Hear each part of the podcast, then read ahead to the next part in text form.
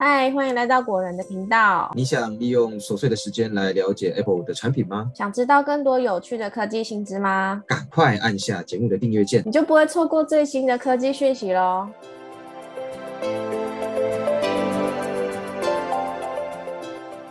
嗨，大家好，欢迎来到果仁聊。我刚刚是说哈吗？我 应该说嗨。嗨，大家好，欢迎来到果仁聊科技，我是 Silver。嗨，大家好，我是 Robert。今天呢，我们要来跟大家介绍苹果头戴式 AR VR 的装置，就是 Reality Pro 的十个亮点。许多分析师呢，跟外媒啊，在推测哦，苹果会在今年春季发表会上推出自家的 AR VR 头戴式显示器，并且命名为 Reality Pro。在介绍十大亮点之前啊，我我们想说，先来跟大家聊一下哦。近日呢，彭博社更进一步揭露了 Apple Reality Pro 头戴式显示器的一些内幕消息。是的，那根据他们的消息指出，苹果投入在 Reality Pro 前前后后呢，大概有将近七年的时间哦，是一段非常长的时间。那投入的开发团队人力呢，超过一千人以上。Reality Pro 它最主要的特色就会是眼部的追踪以及手部的追踪。Reality Pro 呢，透过安装在内部的感测器，读取使用者的眼球位置，借此呢来检视荧幕上的物品，来控制 Reality Pro。呃，包含呢点选按钮啊，控制项目啊，以及选择清单列表的内容。而 Reality Pro 的外部则安装了好几个镜头，可以用来分析使用者的头部位置，然后进行物件追踪。然后在 Reality Pro 里面。模拟出手的位置，那同样呢，也可以借此进行荧幕上控制上的操作。呃，彭博社没有提到这款头戴装置是不是需要在额外使用操控摇杆来代替手部操作，但是在报告中呢有提到，Reality Pro 的手部追踪呢，甚至可以追踪到大拇指与食指捏合的动作，并且透过这个动作呢来启动相关的任务。那从这个内容当中，或许我们可以期待苹果的头戴装置可能不像 HTC 或是 Meta 的头戴装置那样，需要控制器握在手中才可以代替 AR/VR 世界的手部动作。再来呢，我们整理了十大关于 Apple Reality Pro 头戴显示器的亮点跟大家分享。首先呢，第一个亮点是 Reality Pro 能够作为 Mac 的外接显示器。彭博社表示呢，Reality Pro 可以作为 Mac 的外接显示器，使用者可以在虚拟实境的环境里面看到 Mac 的荧幕画面内容。与此同时呢，还是可以操控实体的键盘、触控板与滑鼠。再来是第二个亮点，就是有提供 Reality Pro 专门的 App。那在 Reality Pro 上面，苹果开发了专门的使用系统，可能会命名成 XROS。而且在 XROS 里面会有专门的 App Store 商店，那里面上架的内容应该是都会跟 AR 还有 VR 的应用有关。那除此之外，像是 Safari 啊、Photos 啊、Mail 啊、iMessage 啊这些常见的苹果自家的 App 也全部都会 3D 化跟虚拟实境化。再来呢，第三个亮点。透过 Siri、iPhone、iPad 或 Mac 协助输入文字。如果佩戴 Reality Pro 时遇到文字输入的需求，可以直接透过 Siri 代为输入，或者呢，透过自己位在附近的 iPhone 啊、iPad 或是 Mac 来完成输入操作。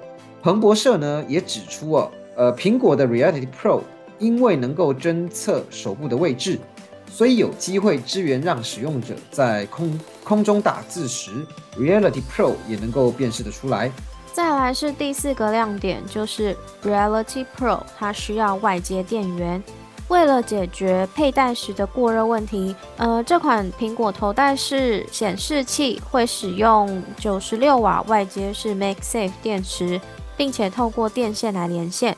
除此之外呢，还会有一个冷却风扇。来进一步降低耳机过热的可能性，但是彭博社也报道，之前得到的消息指出啊，苹果内部也有在测试内建充电电池的可能性。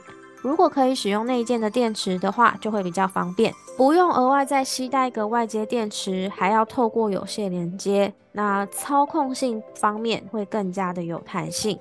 再来是第五个呢，是外观具有荧幕。彭博社的这份报道哦，也很少对外观有所描述啦。呃，唯一有提到就是说，Reality Pro 的外观具有一个弧形的荧幕，那这也不禁让人联想到之前流出的 Apple AR、VR 头戴式装置的概念设计图。再来是第六个亮点，就是提供专门看影片的功能。Reality Pro 的另外一个大的大的特色，对大的特色，就是要建立一个给使用者看影片的时候能够身临其境的环境，所以会针对看影片的功能提供更进阶的设定哦。第七个亮点是全身的 FaceTime 体验，Reality Pro 呢也可以使用 FaceTime 功能，而且使用 FaceTime 功能时，将不是只是自定一个 Memoji 的图像。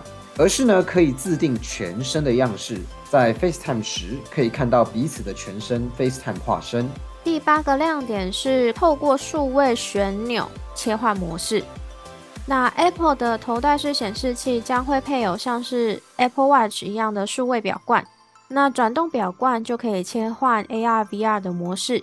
那选择 VR 模式的时候呢，整个头戴显示器的荧幕就会让你感觉好像置身在虚拟场景一样。但如果是 AR 模式的话，在荧幕上面呢，就会显示真实世界周遭的环境，有点类似宝可梦的抓宝一样的感觉。第九个呢，也不知道算不算是亮点呢，但我们就把它归成一个亮点好了。那第九个呢，要讲什么呢？就是说所费不赀的价格。呃，彭博社也指出哦，Apple Reality Pro 的成本并不便宜，甚至是 Meta 头戴式显示器的两倍价格。初期售价呢可能会高达三千美元以上，折合台币大约是九万元起跳。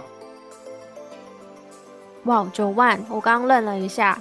好，再来换我说，换我来介绍第十个亮点，也就是最后一个亮点，就是超强的硬体效能。那根据传闻哦，Apple 头戴显示器将会使用两颗 M2 系列的处理器。再搭配 Sony 开发的双 4K OLED 高解析度荧幕，然后支援 H2 晶片，电池的续航力至少有两个小时以上。